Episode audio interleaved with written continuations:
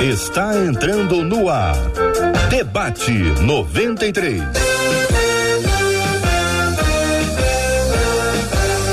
Realização 93 FM. Um oferecimento Pleno News. Notícias de verdade. Apresentação J.R. Vargas.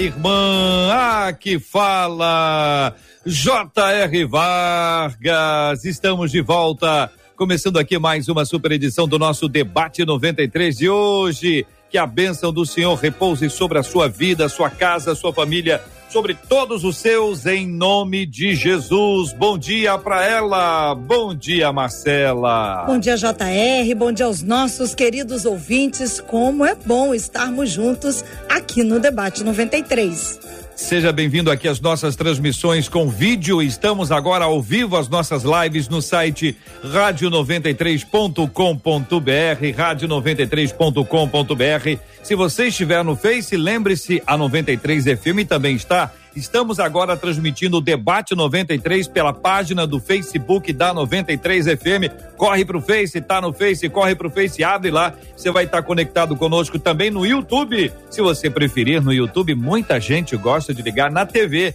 e assistir com essas imagens todas, com essa imagem poderosa, abençoada, o Debate 93. Você é nosso convidado especial para também acompanhar a gente pelo YouTube da Rádio 93 FM. E é claro, um bom dia muito especial para você que nos ouve em 93,3 MHz, que nos dá essa carona no seu rádio, tocando na sua casa, no seu quarto, na sua sala, na sua cozinha, no seu carro.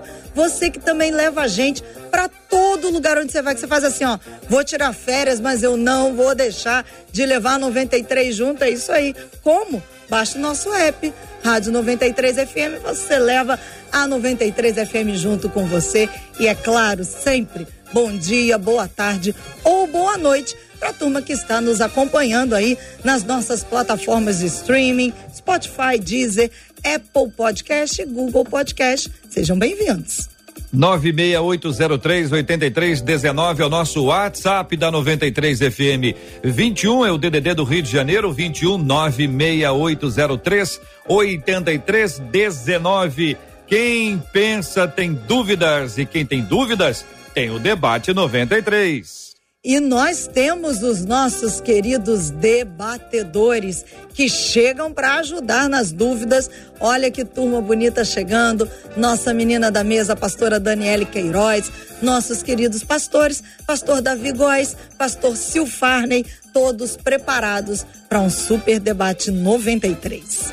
Bom dia para os nossos queridos debatedores e o tema 01 do programa de hoje nos lança para a seguinte reflexão, pastora Daniele Queiroz.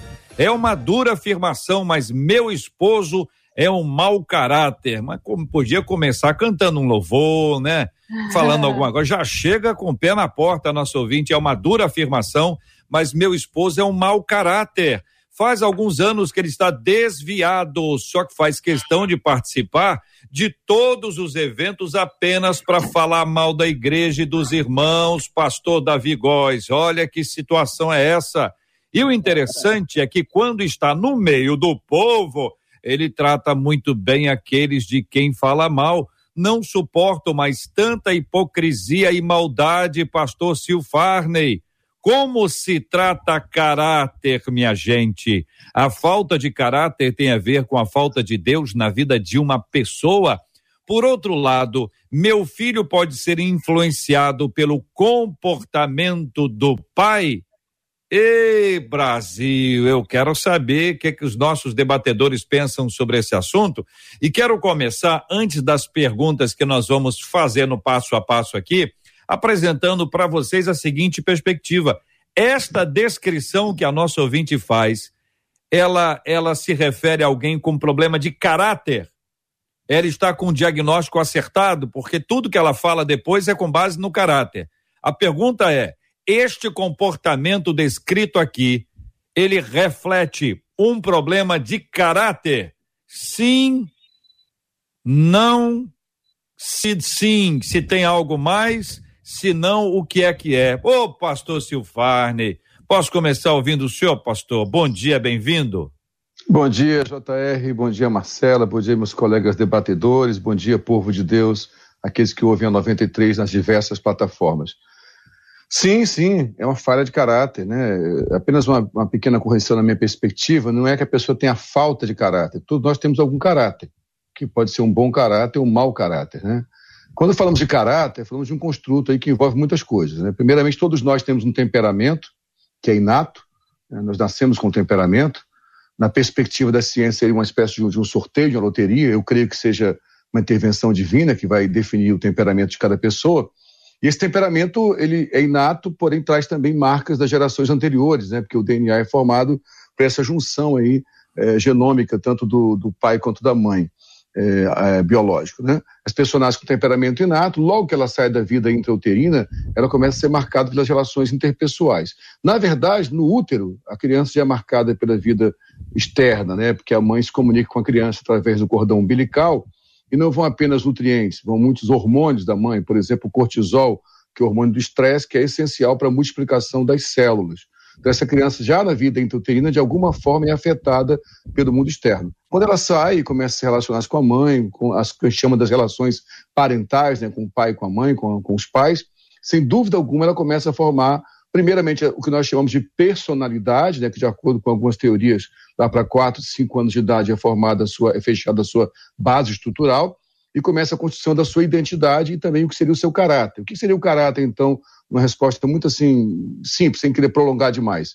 É a junção do meu temperamento com a minha personalidade e com os hábitos que eu vou construindo na minha personalidade. As escolhas que eu vou tendo, as orientações que eu vou tendo, vão formando o meu caráter é só você pensar em características, em caracteres, né? Então são as características que a pessoa vai assimilando de quem ele é como indivíduo, das relações interpessoais que ele tem na infância e depois durante toda a sua vida. Então, na minha perspectiva, sim, o que essa esposa lamentavelmente cita de forma tão pesada sobre o seu marido é uma falha, uma revelação de um caráter adoecido. Pastor Davi Góes, muito bom dia, seja igualmente bem-vindo ao debate 93 de hoje. Queremos também saber a sua opinião. O senhor concorda com a fala do pastor Silfarney? Boa tarde, JR, bom dia, né? Aos debatedores, aos ouvintes da rádio, essa rádio tão abençoada. Para mim é um prazer estar novamente aqui com vocês. Amo de paixão o trabalho de vocês, me espelho aqui na nossa rádio também aqui em Fortaleza com esse trabalho espetacular, principalmente com você, JR. E dizer que concordo também com o pastor, faço aí apenas as, as minhas ressalvas de que realmente é a falta de um novo nascimento, né? visto que quando Nicodemos vai se encontrar com Jesus, ele começa a conversar com Cristo, e Cristo diz assim: você precisa nascer de novo. Pela questão do que a irmã mandou, o marido dela é crente, está na igreja, e ela já leva para a questão da falta de caráter. Eu prefiro levar pela questão da falta do novo nascimento, porque realmente todos nós temos uma falha de caráter, não é a falta, é a falha. E esta falha, ela só é consertada quando nós nascemos novamente. Nascemos em Cristo. Quando nós temos um novo nascimento, nós conseguimos nos consertar em Cristo, abandonando as práticas velhas e fazendo e tendo novas práticas. Como Paulo diz, as coisas velhas ficaram para trás, tudo se fez novo. Então, o que eu posso perceber no texto enviado é que este homem, este marido dessa mulher, ele precisa nascer de novo, ter um encontro real com Cristo. Porque eu sinto que ele tem uma síndrome dos fariseus. Faço o que eu digo, mas não faço o que eu faço. Pastora Daniele Queiroz, uma das nossas meninas da tela de hoje, muito bom dia, seja bem-vinda. Como avalia, querida irmã, essa introdução pesada, né, difícil que nós ouvimos da nossa ouvinte a respeito do esposo dela e se a irmã concorda com as falas do pastor Davi e do pastor Silfarney? Bom dia, JR, bom, bom dia, pastores, Marcela e ouvintes e internautas. Bem, eu concordo sim, eu acredito que os pastores fizeram boas definições acerca de caráter, personalidade. Então, eu quero pautar minha fala inicial no seguinte aspecto: a obra do Espírito Santo é a regeneração, a primeira obra que o Espírito Santo faz na vida de alguém, e aí essa pessoa que foi regenerada, ela vai nascer de novo. Porém, quando a gente pensa só em caráter, puramente em caráter, é possível que o caráter seja reconstruído sob uma perspectiva moral somente. É possível, por novas interações, por novos padrões de cultura, enfim, o ser humano consegue sim ter mudanças no seu caráter no que diz respeito a essas interações de comportamento e sociológicas. Porém, a diferença é que o ser humano regenerado, primeiro, ele vai ganhar uma nova identidade, que é a identidade de ser salvo. Vai ser reconectado com Deus. E isso vai trazer para ele uma consciência do que é caráter à luz da palavra de Deus. E aí não vai ser só o padrão moral que vai regê-lo, mas sim o padrão moral da Bíblia, os princípios, os valores, a conduta ética da palavra de Deus. Então, o que eu penso sobre esse esposo da nossa ouvinte é o seguinte: ele provavelmente, a grande probabilidade é a de que ele não passou pela regeneração.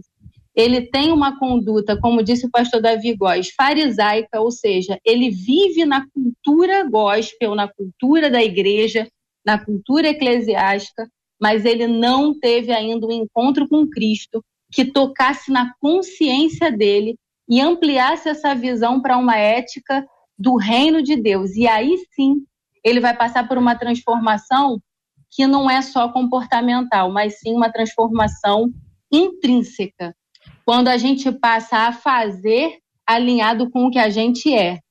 E essa é a verdadeira transformação do evangelho, a verdadeira transformação de caráter. Vou fazer um parênteses aqui, minha gente. Vou fazer um parênteses. Pode, Marcela? Pode ou não pode? Fala para mim. Pode, deve. Pode. Então vamos fazer um parênteses aqui para dizer o seguinte, queridos. Então eu vou vou colocar a seguinte história aqui. Vamos esquecer que é o esposo da nossa ouvinte que está de, desviado. Vou só é, buscar do relato dela a descrição que ela faz de uma pessoa. Agora vamos excluir aqui que é o esposo dela. Alguém okay. que participa apenas para falar mal do, dos irmãos, ou seja, é uma pessoa presente, mas ele está presente para falar mal dos irmãos. Segunda coisa, ah, ele ele gosta de trazer o defeito do outro, né? Quando fala mal de alguém, ele destaca o defeito do outro e não as qualidades que o outro tem é, na perspectiva dela, uma pessoa hipócrita e uma pessoa maldosa. É possível que alguém, diferente do esposo da nossa ouvinte, que ela apresenta como desviado, é possível que alguém esteja dentro da comunidade, dentro do ambiente da igreja, e mantenha esse tipo de comportamento? E se for possível, se é que existe alguém é sinal de que este alguém ainda não teve um encontro real com Cristo, ou pode ser uma pessoa que está em obras, minha gente. Está em obras. Poxa, essa parte ainda não está pronta. Foi está pronto o cabelo, foi ficar pronta as unhas, mas o coração ainda está tá, tá embolado. E aí? É, é, é, Jota, eu quero até apertar a puxada do pastor Davi Góes, dar um abraço para ele de Fortaleza, minha terra natal. Eu sou um cearoca, né? Vim para o Rio com 10 anos de idade. Vou estar em Fortaleza em março, visitando a minha família. Tenho um irmão, uma cunhada congrego na Canaã, uma linda igreja ali em Fortaleza. Então, so, sobre o novo nascimento, que o pastor David Góes citou, sim, lógico, a, a, esse novo nascimento, que na verdade no original seria nascer do alto, né? que é um fenômeno sobrenatural gerado pelo próprio Espírito Santo, naquele espírito que mortificou por causa do pecado, eu, eu, penso sobre o novo nascimento, Jota, pegando o que você trouxe agora aí, que ele é um fenômeno que acontece de forma sobrenatural quando a pessoa recebe, é, por graça, a revelação de Jesus, mas também ele é um processo. Então, é um fenômeno imediato que acontece naquele momento, começa um processo que nós chamamos de nova vida, ou de conversão, ou de santificação. Aí eu penso que nesse processo é importante que a pessoa entenda que haverá falhas no caráter, no comportamento, nas emoções dele, que vão precisar ser trabalhadas com o passar do tempo. É, é lógico que espera-se que alguém que caminhe no Senhor vá amadurecendo até alcançar aquilo que Paulo chama da estatura do varão perfeito, da pessoa madura, plena, que é o próprio Jesus Cristo, né? Jesus Cristo homem. Então, acredito de fato que esse processo dura toda uma vida, mas que é importante que nesse processo da vida, o caminho do justo, apontado no Salmo 1, se manifeste. A pessoa vai caminhando em um caminho de santificação. Então, pode ser que alguém tenha nascido de novo, ainda, ainda tem uma área da sua vida que ainda não está amadurecida, que a natureza do Cristo não foi totalmente forjado nele, mas não podemos anular também que, infelizmente, há muitas pessoas evangélicas, até mesmo líderes cristãos religiosos, que são apenas religiosos e que, de fato, não nasceram de novo. Então, eu preciso me confrontar o tempo inteiro com a palavra, que é quem nos revela o caráter desse Deus, porque só para fechar minha fala, nós temos um, um dizer antigo que, é, que a gente fala sempre, eu, a minha área de atuação na, na, psicologia é terapia cognitiva, a gente trabalha muito a questão daquilo que eu penso, é, elenca meus sentimentos, que vai me influenciar nas minhas decisões. Isso faz sentido para muita coisa. Então, a forma que eu penso traz sentimentos e decisões. O meu pensamento tem que ser transformado. É o que Paulo fala em Romanos 12, né? Eu vou experimentar a boa, agradável e perfeita vontade de Deus quando ofereço meu corpo como sacrifício vivo, santo e agradável a Deus. Isso vai acontecer quando eu entender, como ele fala no capítulo anterior, que todas as coisas vêm dele, são por ele e voltam para ele. Então, esse processo de novo nascimento e essa nova vida é um processo que leva a vida inteira, mas eu não posso, evidentemente, me acomodar e dizer, não, eu sou assim mesmo, eu venho de uma família assim, todos os Silvas são assim, todos os Teixeiras são assim, agora eu sou Cristo. Eu tenho uma nova natureza, eu preciso caminhar para que essa santificação seja revelada. Eu acredito é, que é. sim, JR. É uhum. possível uhum. é, a pessoa estar no processo da santificação. Por isso que eu até falei, né, que é provável que ele seja um fariseu, mas não é absoluto, porque pode ser que ele seja um recém-convertido que teve uma experiência e está no processo da santificação. Mas uma coisa a gente sabe até por caminharmos com Deus. O Espírito Santo, ele é presente e ele aponta para a gente as áreas aonde nós precisamos realmente de reajuste e de transformação. Então, dependendo da, do tempo, da, da constância desse mau comportamento, pode ser um forte indício de que ele não teve uma experiência com Cristo, essa pessoa hipotética. Isso, eu concordo exatamente com os dois debatedores. É, a salvação, eu creio que seja imediata. A pessoa aceitou a Jesus, confirmou ali, mas o processo de regeneração é demorado. Eu posso citar o um exemplo aqui, onde na minha igreja, ao qual pastoreio, aceitou a Jesus um cidadão que vivia no mundo do crime, né? E assim, ele se converteu, fez o discipulado, batizou-se nas águas, e eu fiquei de olho nele ali por conta do meio que ele vivia. E uns seis meses depois, eu percebi ele fiscalizando, olhando as portas, olhando por onde entrava a oferta, por onde saía, quem era o tesoureiro. Ele me seguiu até um certo ponto da minha casa. Então eu disse, ele está num processo ainda. Então o processo não é imediato. Eu digo sempre o seguinte, que o ladrão da cruz, que foi salvo, se ele tem descido, talvez tivesse perdido a salvação. Porque talvez ele teria voltado para o mundo do crime. Eu acho que Jesus disse assim para ele: ainda hoje você vai estar comigo no paraíso, porque dali ele não tinha como descer mais. Então ele já morreu e foi direto para o paraíso. Porque se fica aqui na terra, nós sofremos esse processo. Esse processo de regeneração, ele é muito doloroso, porque eu tenho que retirar da minha alma os meus hábitos antigos, hábitos pecaminosos. Eu digo sempre o seguinte, que nas minhas veias não correm versículos, corre o quê? Tentação, provação, dores, angústias. Então nós somos passivos destes momentos difíceis na vida. Por isso que eu acredito que esse irmão esteja num processo de novo nascimento. Até porque no mundo em que nós vivemos hoje, de tantos escândalos, no meu evangélico, no meu cristão de uma forma geral, no meu católico, vemos aí padres envolvidos em escândalos, pastores, cantores, líderes. Então, de certa forma, as pessoas se convertem, mas ficam ali na igreja olhando para ver se é verdade, né, de certa forma, fiscalizando para ver se estão pregando o que vive e vivendo o que prega. Então, não vou discriminar esse irmão, eu creio que ele realmente esteja em construção espiritual, faz parte do processo. Eu acho que no momento exato, o Senhor vai transformar a vida dele por inteiro. Eu pergunto a vocês agora, para a gente ouvir Marcela e ouvir os nossos ouvintes, é, é que, às vezes, quando você fala assim, por exemplo, defina hipocrisia. Aí você pode apresentar uma definição, né? E, em geral, você está olhando para fora. Uma pessoa hipócrita, ela, ela é assim, assim, assim. Mas existem atos hipócritas, né? Existem circunstâncias em que a hipocrisia ela é um terno que a gente veste, é um vestido que as meninas usam, é um penteado que a gente coloca. E eu não estou falando de nada estético, estou falando de alguma coisa que a gente veste, né?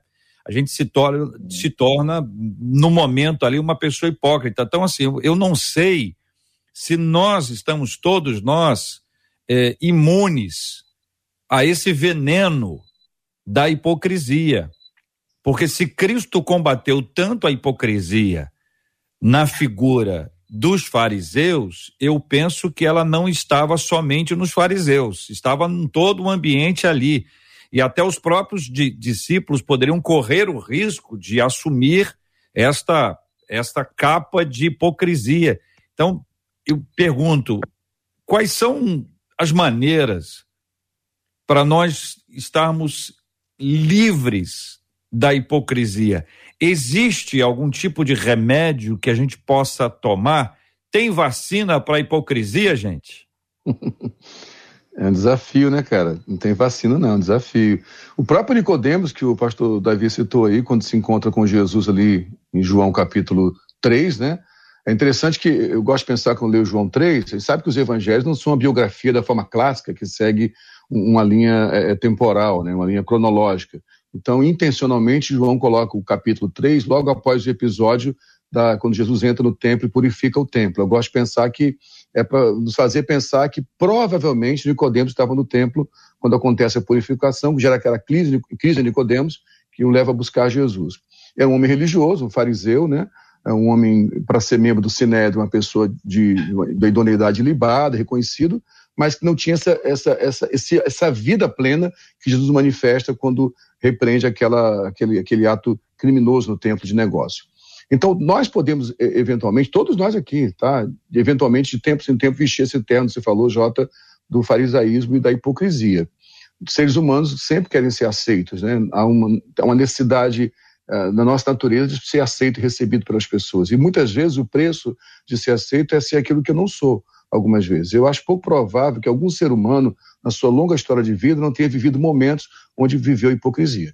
Agora, ser um hipócrita, quanto mais, é outra questão. Enfrentamos momentos de hipocrisia, sim. Eu penso, Jota, que o melhor caminho para enfrentar a hipocrisia é a luz, né?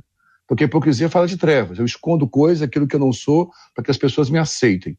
Então, a 1 João 7 diz: se andarmos na luz, com ele na luz está, temos comunhão uns com os outros. E o sangue de Jesus Cristo, seu Filho, nos purifica de todo pecado. Então, eu entendo que o caminho de enfrentar os meus pecados ocultos, a minha hipocrisia, é andar na luz. Então, ele fala: é, o sangue purifica o pecado desde que eu ande em comunhão. Eu só vou andar em comunhão se eu andar na luz, não tem como. Uh, eu gosto de pensar o seguinte para encerrar essa fala aqui. Um livro que eu li antigo do Philip Anson, não lembro agora com qual autor, que era um médico, ele escreveu um livro sobre o corpo de Cristo, ele fala uma coisa que eu nunca esqueci, né? Se você pegar aquele aparelho de verificar a pressão, né, e pressionar no pulso de alguém, você vai impedir a passagem de corrente sanguínea com a necessidade necessária. Se aquela pessoa que teve o, o pulso comprimido por um aparelho de verificar a pressão, ele for dar uma martelada, uma simples martelada, vai sentir tanta dor que ele não vai suportar. Então tem que afrouxar aqui para a dor cessar. Por quê? Todo esforço físico gera toxinas no nosso corpo que vão causar dor. Por que não sentimos sempre a dor? Porque o sangue passa oxigenando. Então a dificuldade da passagem do sangue vai putrefando aquela parte adoecida. Então, no corpo de Cristo também é assim. Quando o sangue de Cristo não passa para purificar, eu vou adoecendo e apodrecendo a hipocrisia. Então, como é que o sangue passa? Se eu estiver em comunhão e andar na luz. Então, eu penso, JR, que uma das formas de enfrentar a minha hipocrisia, a nossa hipocrisia, é tendo amigos que eu confio. A pessoa que eu amo muito, isso é uma coisa que eu nunca esqueci. Todo mundo deveria ter pelo menos uma pessoa que sabe tudo a seu respeito, que eu possa abrir meu coração, revelar minha sujeira, minha podridão, para que a minha, hipocrisia seja exposta, para que assim ela não me contamine, não me torne uma pessoa cínica, que é um grande perigo. A questão da cura da hipocrisia, né? Como se livrar da hipocrisia? Eu acredito que o princípio número um é renovando a consciência, renovando a mente pela palavra de Deus e por uma boa consciência, por boas influências, bons estímulos estímulos externos, ou seja, boas leituras, boas companhias. O apóstolo Paulo ele chegou a dizer em 1 Coríntios 6,12: Todas as coisas me são lícitas, mas nem todas me convêm. Todas as coisas me são lícitas, mas eu não me deixarei dominar por nenhuma delas. Então, tomar essa consciência e fortalecê-la se acercando de pessoas e influências certas de toda sorte, é um excelente remédio para se livrar da hipocrisia. É claro que quando a gente estiver 100% livre da hipocrisia, será a hora de finalmente vermos o nosso Senhor. E eu acredito também que fortalecer a crença de identidade ajuda a vencer a hipocrisia, porque quem tem uma identidade bem fortalecida, quem está consciente de quem é em Deus, de quem Deus é, quem está com a sua crença de identidade bem esclarecida, vai conseguir ser autêntico, vai conseguir se colocar com autenticidade e isso também ajuda a se livrar da hipocrisia. Eu concordo aí com os pastores e nós precisamos diariamente ter esta consciência de que os olhos do Senhor estão em todo lugar, como diz a palavra, observando os bons e os maus. Então eu preciso realmente, eu como pastor, porque às vezes nós pregamos muito para a igreja e falamos: você precisa se converter, você precisa nascer de novo, você precisa ter um encontro com Cristo. Quando na verdade eu também, como pastor, eu preciso ter esse encontro com Cristo diariamente. Nós vivemos por causa das misericórdias de Deus. Eu, como pastor, não sou melhor do que um membro da igreja. Eu apenas tenho um cargo, uma função, estou acima dele ali, hierarquicamente, na questão ministerial. Mas na questão do reino de Deus, eu sou um membro do corpo de Cristo. Então eu preciso realmente desse nascimento para que eu possa me livrar dessa hipocrisia, entendendo que se em algum momento eu for um fariseu, o Senhor vai me retirar do altar, como ele tem retirado muitos líderes do altar. Deus tem levado, tem julgado, tem exposto mentiras.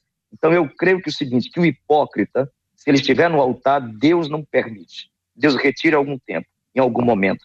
Até porque a Bíblia fala que quem os de engano não permanece na congregação dos justos. Mas para o povo, eu acredito que Deus permita ainda esse momento de novo nascimento, de encontro com Deus, desde que ele esteja com este, essa predisposição para se livrar da hipocrisia e ter realmente o um encontro real com Cristo. Agora, perfeito nós só seremos na eternidade. Hum. Jota, deixa eu acrescentar uma coisa rapidinho. É bom lembrar que quando a gente cita farisaísmo, fariseus, é bom lembrar que isso não nasceu como algo ruim, né? Quando os fariseus surgem no período interbíblico ali, né, com os macabeus, era a ideia de preservar a cultura judaica. Então, perceba que é uma coisa que pode nascer aparentemente boa, com o tempo se deteriora. Então, temos que ter muito cuidado, porque às vezes o zelo que temos por manter uma boa reputação, por guardarmos o bom nome de Cristo, pode nos conduzir a um caminho pérfido de farisaísmo que é perigoso demais. Né? Marcela Bastos. Olha, aqui pelo WhatsApp, perdão, primeiro aqui pelo Facebook, a Beatriz Silva disse o seguinte: eu acho que o que tem que ficar muito claro para nós, como cristãos, aqueles que querem ser discípulos do Senhor, é que de fato os exemplos falam mais que as palavras.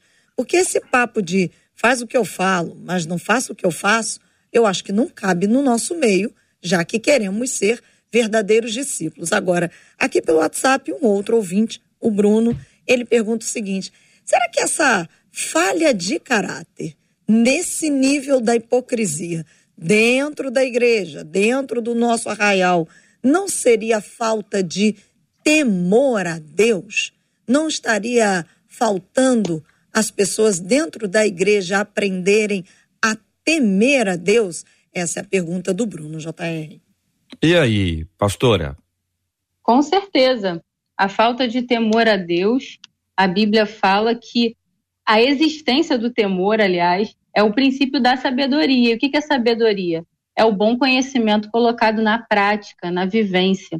Então, quando uma pessoa não teme a Deus, ela já está no primeiro passo de não conseguir ter essa consciência é, é, limpa pela palavra. E aí, automaticamente, vai interferir no caráter. Concorda, pastor Davi Góes? Concordo, sim, JR. É, realmente, nós temos visto essa, essa apostasia. Paulo fala em Tessalonicenses que nos últimos dias nós veríamos esta apostasia.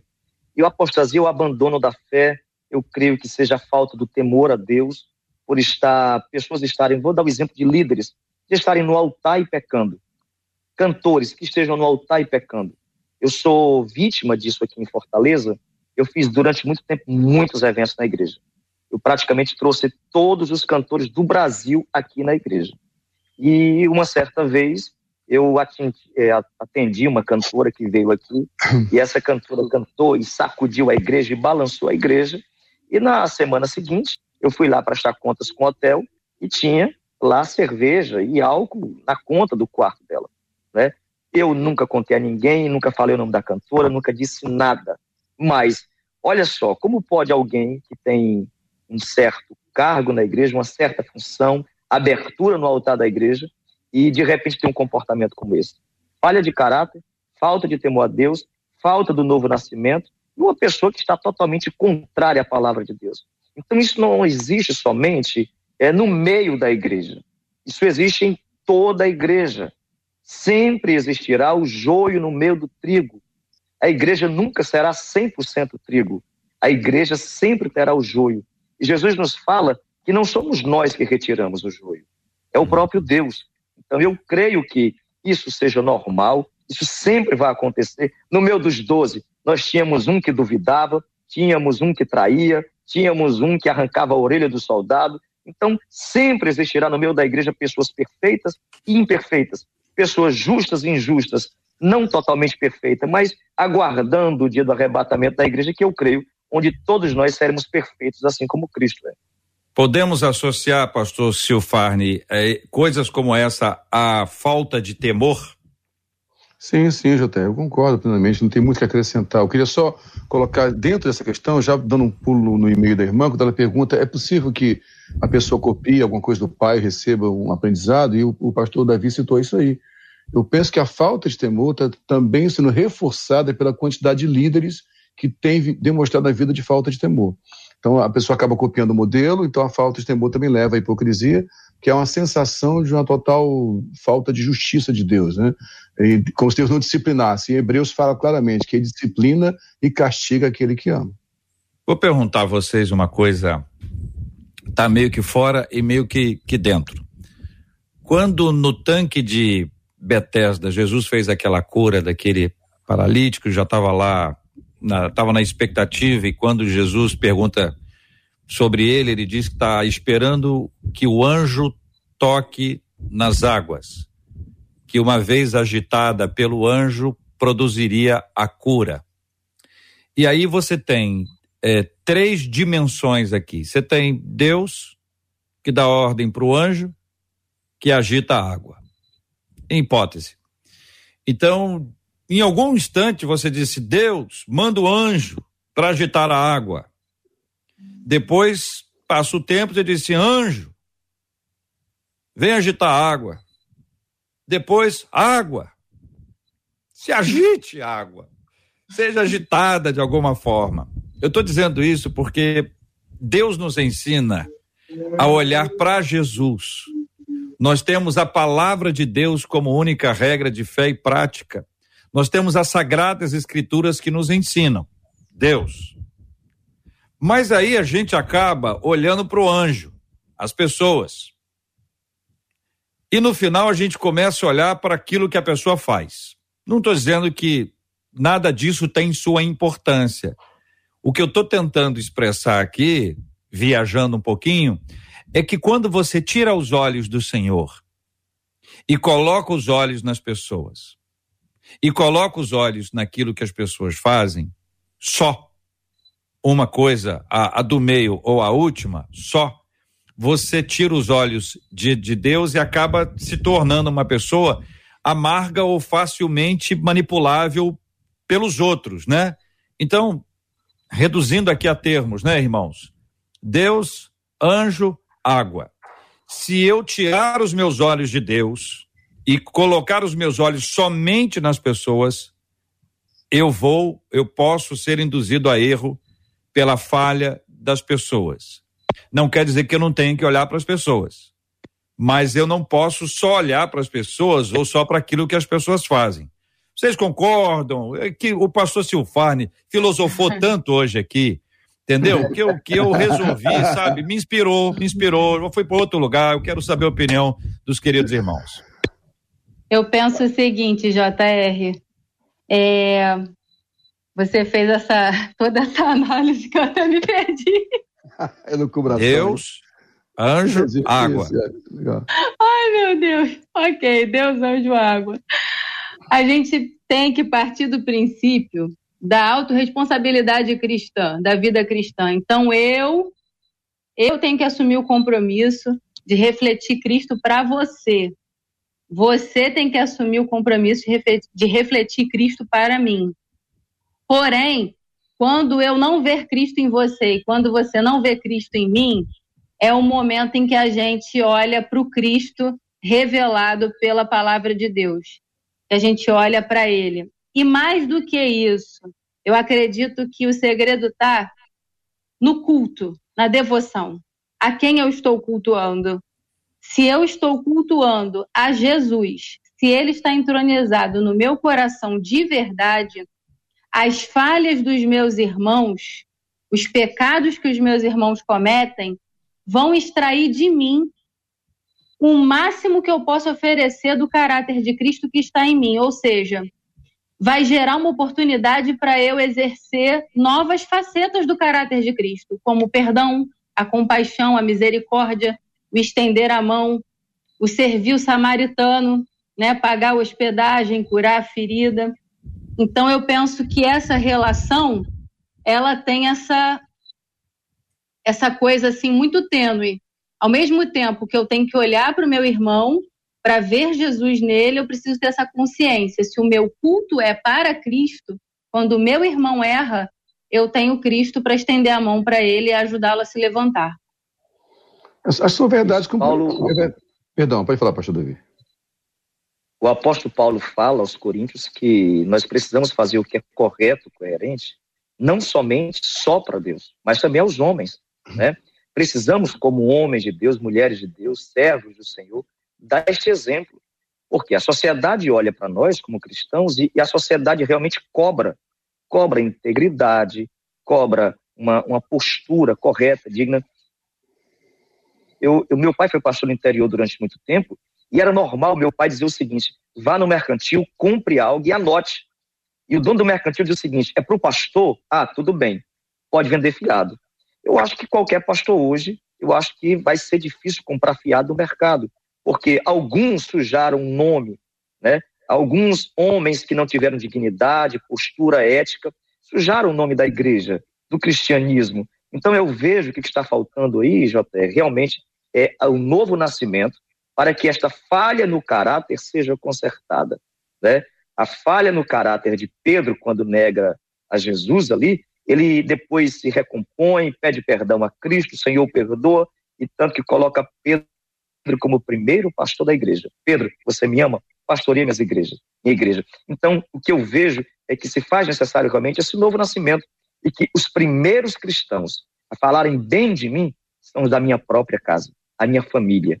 Eu não, não concordo como um pastor pode querer dar bom exemplo se a própria família não consegue testificar, testemunhar isso dele.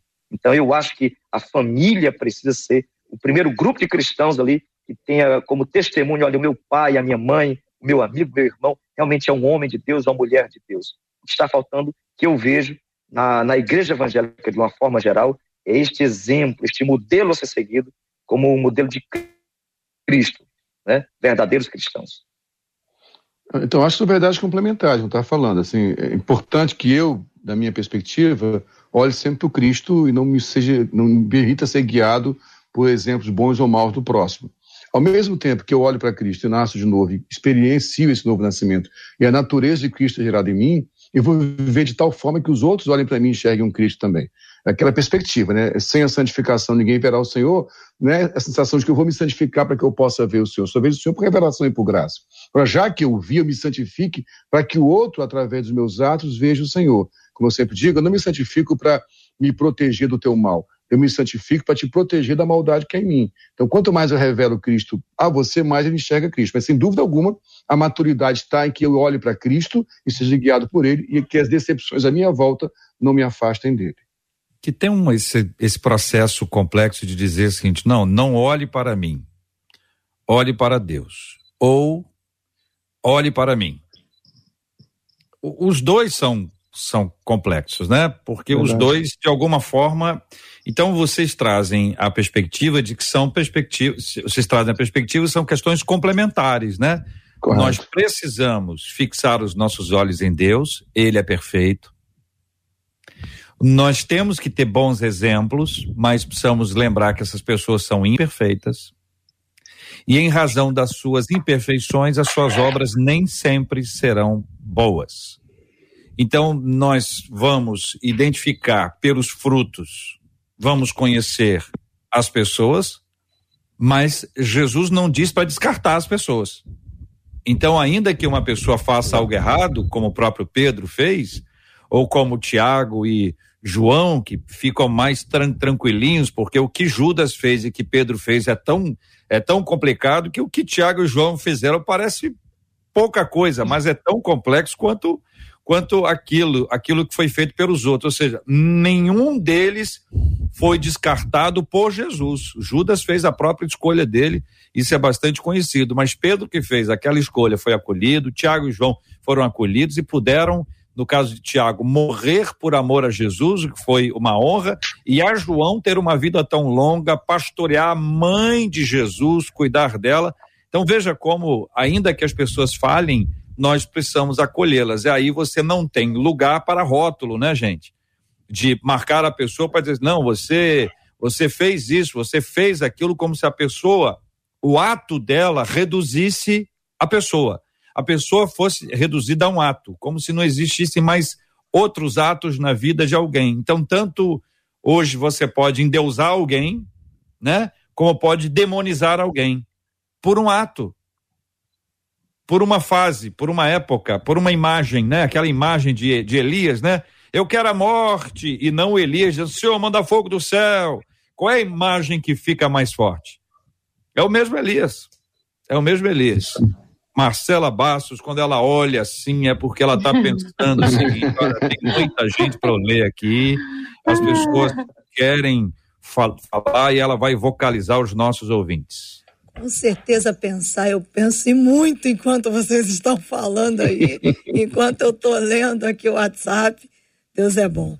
Vamos lá, aqui no WhatsApp uma das nossas ouvintes dizendo: o caráter ele é influenciado e desenvolvido por nossas escolhas. Aí diz ela: veja Daniel. Daniel 1:8 diz que ele resolveu não se contaminar na Babilônia. E certamente a escolha que ele fez por Deus foi um passo importante na formulação de uma integridade incontestável na vida daquele jovem. E ela segue. Caráter, por sua vez, influencia as nossas escolhas. Aí ela cita Provérbios 11, verso 3. A integridade dos justos os guia. O bom caráter vai nos ajudar a enfrentar as tempestades da vida e nos manter longe do pecado, citando Provérbios 10, 9, diz ela que é lá da cidade de Dourados, está nos acompanhando. É uma professora. Como é que é o nome dela, Marcela? No mínimo, uma professora. Ela colocou aqui agora. Jane. A Jane, ela é bem. Peter Jane. Foi... Peter Jane. É. Vamos saber se, se os meninos e, as, e, a, e a menina da tela estão de acordo. Não, quem quer começar a falar pode ficar à vontade, gente. Sempre, sempre, sempre estou começando aí. Pode falar, Dani, começa com as meninas. Ok. É, tem relação e não tem. É, é meio que um ciclo. O que eu sou, o meu caráter me leva a tomar decisões que são pautadas no meu conjunto ético, nos princípios, nos valores, na espiritualidade que me rege e, ao mesmo tempo, quando eu tomo uma atitude que está coerente com isso, eu fortaleço o que está lá dentro. Agora, se a gente partir do princípio de uma pessoa que estava tendo uma conduta de caráter ruim, e aí, mediante a um novo conhecimento, mediante a uma verdade da palavra de Deus, ela toma uma decisão de agir diferente, de ser diferente, aí sim, aí a decisão interferiu no caráter, no sentido de a atitude mudar o que estava dentro, ou não, porque também primeiro mexe aqui para depois agir. O fato é, Daniel, que foi o personagem que ela mencionou, ele demonstrou com as suas atitudes que a formação que ele teve, a forma como Deus foi apresentado para ele, com certeza formou nele um caráter muito forte e muito alicerçado. Porque a mudança de local, cultura, de status social, de idioma e até de nome não mexeram com a moralidade dele e com a convicção de fé dele. Então, no caso de Daniel, a ação dele só corroborou o que já estava lá dentro dele, o caráter que já estava lá dentro e que tinha sido formado ao longo de toda a vida de Daniel. Ah, Daniel matou o pau, é isso mesmo, é um processo dinâmico, né? Você fica, você fica toda hora. Oi? Não, pode falar, pode falar. É um processo dinâmico, né? Ao mesmo tempo que o teu caráter é, define, é, ajuda você a tomar decisões, suas decisões vão forjando o teu caráter, é um processo dinâmico. Agora, a raiz disso tudo começa, eu só queria colocar mais uma vez aqui, pensando agora é, na, na, formação da personalidade primeiro. Então, a, por isso que as bases familiares são muito importantes, para dar estrutura. Quer dizer que alguém que foi criado num ambiente familiar com bons valores sempre vai acertar? Não. Mas quando o Provérbios diz, né, é, é, ensina o menino no caminho que deve andar, Eclesiastes, perdão, e quando crescer não se desviará dele, né, ali há uma pista bem interessante. Eu queria só enfatizar isso aqui, Jota, porque o Salomão é muito sábio, lógico, foi revelação de Deus. Ele fala, ensina o menino no caminho que deve andar, e quando ficar velho não se desviará dele. Há várias pistas aqui. Primeiro ensina o caminho, no caminho, é com a referência, como você vai caminhando e ensinando ao teu filho a referência. E o menino, Menino na Bíblia até 12 anos de idade ou 13 anos. 12 anos para a menina tinha o Bat Mitzvah e 13 anos para o menino Bar Mitzvah, onde aquele menino, aquela menina se tornava agora moço ou moça. E pensando neurologicamente, isso é muito interessante colocar isso aqui. Até 12 anos de idade, as sinapses que fazem até 12 anos de idade são inquebráveis. Depois de 12, 13 anos, começa a chamar de adolescência, que é a explosão neuronal onde o teu cérebro se abre para muitas informações. Então, a base que você recebe até 12 anos, ela é para a vida toda. Você pode mudar a tua rota, mas aquilo está firmado lá. Então, eu queria insistir nisso aqui, a importância de investirmos em valores de fato cristãos, de fato valores morais de acordo com Deus na infância dos nossos filhos, para que ainda que eles se desviem, aquelas raízes da infância, aquelas, aquelas condições neuronais que são inquebráveis, o tragam de volta. Eu concordo com os pastores que me antecederam. É, a exemplo disso, José, José do Egito, né? Que foi vendido, foi morar em uma outra cultura, um outro povo, e mesmo assim não se esqueceu das suas raízes. É tanto que ele estava lá servindo a Deus, sendo fiel a Deus, mesmo diante de Faraó, de uma cultura egípcia, mas ele estava adorando o seu Deus. Então, essa formação familiar é muito importante. Né? Não significa dizer que você nasceu um cristão, de uma família cristã, e nunca vai se desviar mas é, a probabilidade é mínima, porque você tem realmente uma formação muito rígida. Eu tive uma formação rígida com meu pai. Eu era praticamente obrigado a ir à igreja na minha adolescência. Eu era obrigado a trabalhar na igreja. Eu era obrigado a fazer peças teatrais, cantar, tocar. E depois isso nasceu em mim um desejo tão forte que hoje eu sou um pastor, um pastor vocacionado, né? Então, assim, eu entendo realmente o que o pastor Farney falou. É, essa base familiar é preponderante na, na fundação, na criação de um bom caráter. Marcela Bastos. Aqui pelo WhatsApp, uma das nossas ouvintes diz assim: Olha, gente, mas eu preciso é, dizer a vocês que o mais difícil para mim é acompanhar pessoas que vivem um comportamento mundano, mundano, aliás, fingindo santidade, sendo reconhecidos como grandes homens de Deus e pessoas honestas que andam de maneira correta diante de Deus, sendo desprezadas dentro do contexto da igreja. Como lidar com esse sentimento é a pergunta dessa ouvinte aqui pelo WhatsApp. O que, que o senhor acha, pastor Davi Góes? é uma pessoa desprezada pela igreja, aí a questão, JR, é mais pelo líder. O líder não pode, de forma alguma, fazer acepção, é, desprezo. Eu, eu, eu, vejo muito assim, nós como cristãos, nós temos o que você falou no início. Se alguém está acertando, ninguém fala nada. Mas se alguém erra, todos apontam. E se esquecem que, por um momento, aquela pessoa passou por uma situação, né? É, é, eu vejo muito assim, que nós não podemos julgar uma pessoa por causa de um ato falho. E eu quero abrir aqui um parêntese e, e dar aqui uma palavra. Ah, no mês de dezembro, eu fui altamente agredido e confrontado nas redes sociais por causa de um texto retirado do contexto. Eu estava numa mensagem na igreja e olha só, retiraram uma frase minha, que eu estava em um estudo escatológico, e colocaram isso. Eu saí aqui na Band, Globo, na, em todas as emissoras, nos jornais da cidade, como se eu fosse um criminoso por conta de algo que eu falei.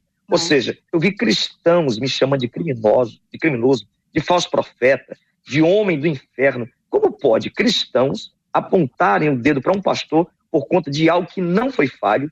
Eu fui vítima de uma fake news, foi retirado um texto de um pequeno vídeo. Então, raciocina só. Nós cristãos, nós precisamos realmente ter essa mudança. Nós não podemos, de forma alguma, estar apontando o dedo para as pessoas, criticando, afundando, quando a palavra diz que aquele que pensa estar de pé, cuidado para que não caia. Isso é tão importante que as pessoas, os mesmos que apontam o dedo para criticar, para caluniar, para difamar, um dia vão precisar dessa mão amiga está na igreja, que está no pastor. Então nós precisamos realmente mudar, ter um novo nascimento e consertar essa falha no caráter. Pastora Dani, me, me disseram hum. que fulano, você entendeu? Me disseram.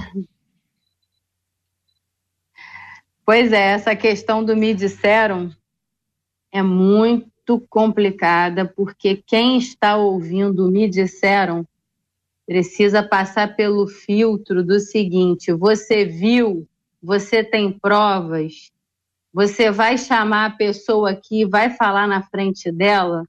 Você tem coragem de levar isso diante da pessoa que você está falando?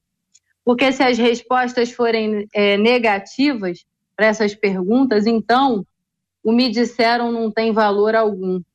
Nós precisamos tomar muito cuidado, porque principalmente na cultura da igreja, esse maldito me disseram, e não tem como denominá-lo de outra forma, acaba com a pessoa, acaba com a imagem da pessoa, ou pelo menos coloca em dúvida, coloca aquela semente que a serpente colocou no coração de Eva. Mas será? Foi isso mesmo que Deus falou?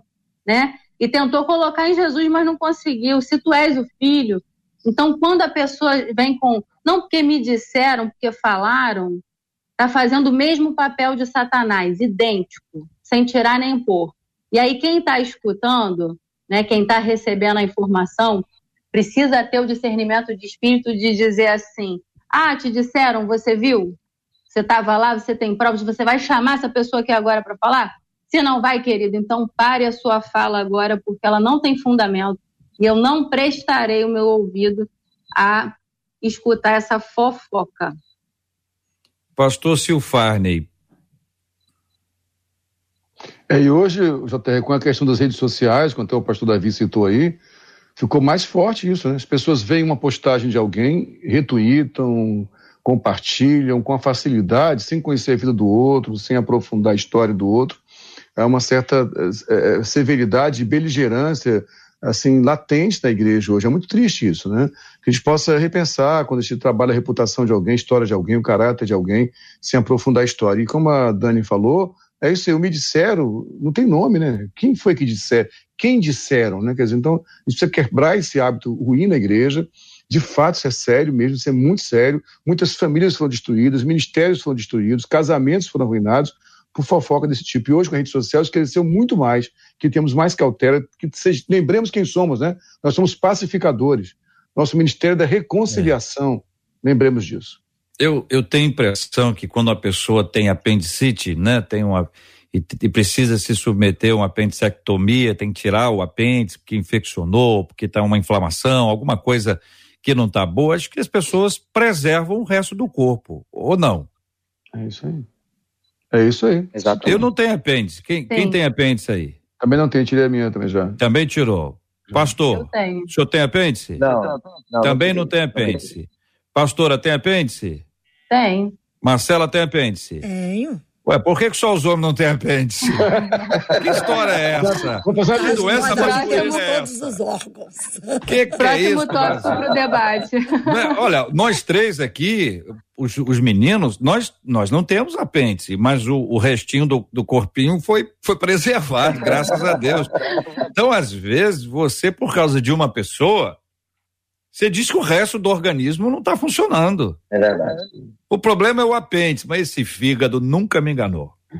Esses dois rins aqui só andam juntos. Eles não andam juntos, juntinho, não. Mas olha, andam paralelos, esses dois rins aqui, esses dois intestinos. Esse aqui é grosso que só. Rapaz, esse intestino é muito grosso. E aquele esse, outro? Esse é muito, muito delgado, delgado entendeu? Muito delgado, o cara delgado. Aquele, aquele, aquele é grosso muito grosso. Mas e aqueles dois ali em cima? Quais? Os pulmões, é, aqueles pulmões se acham os donos, olha lá. Se eles não respirarem, nós vamos morrer. E aquele outro, pertinho deles ali? Qual? O coração.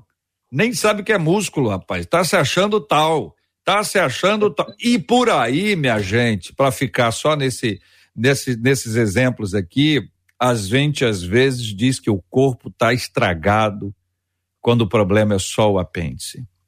Cuidado com esse esporte nacional de falar mal do corpo todo. O corpo todo pode estar passando por conflitos, porque afinal de contas uma inflamação, uma infecção, ela pode re refletir no organismo inteiro, mas calma. Tem, tem outros órgãos. Não não julgue, não coloque todos na mesma panela. E quando uhum. você for se referir a alguém, que seja primeiro em oração.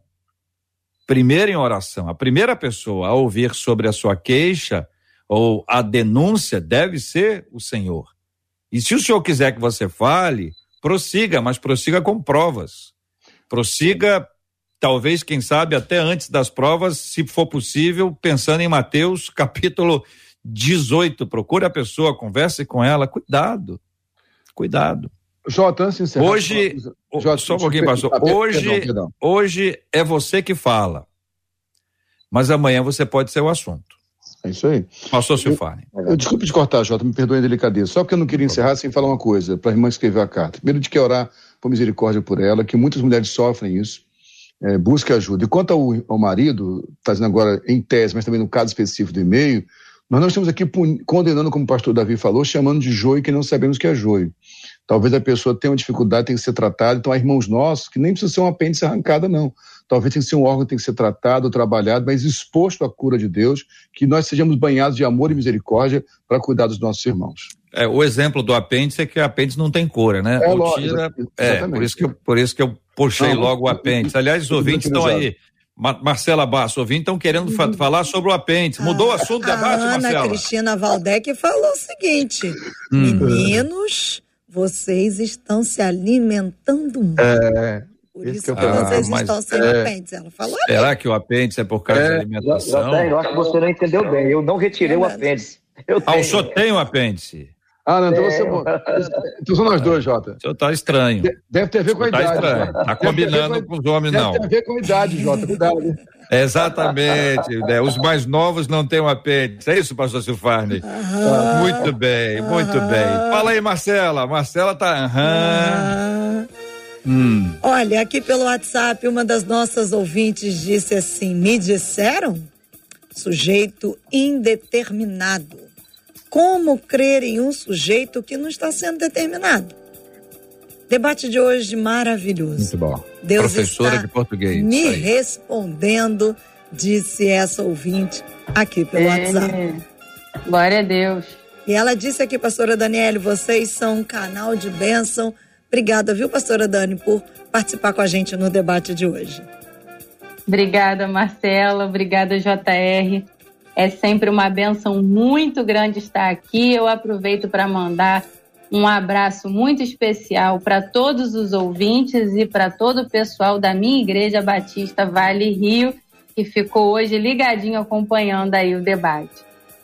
Pastor Silfarney, o Moisés Moreira disse aqui no Facebook: olha, essa é a melhor escola, o debate 93. Obrigada, Pastor Silfarney, por ser um dos mestres dessa escola que, segundo Moisés, é uma das melhores escolas.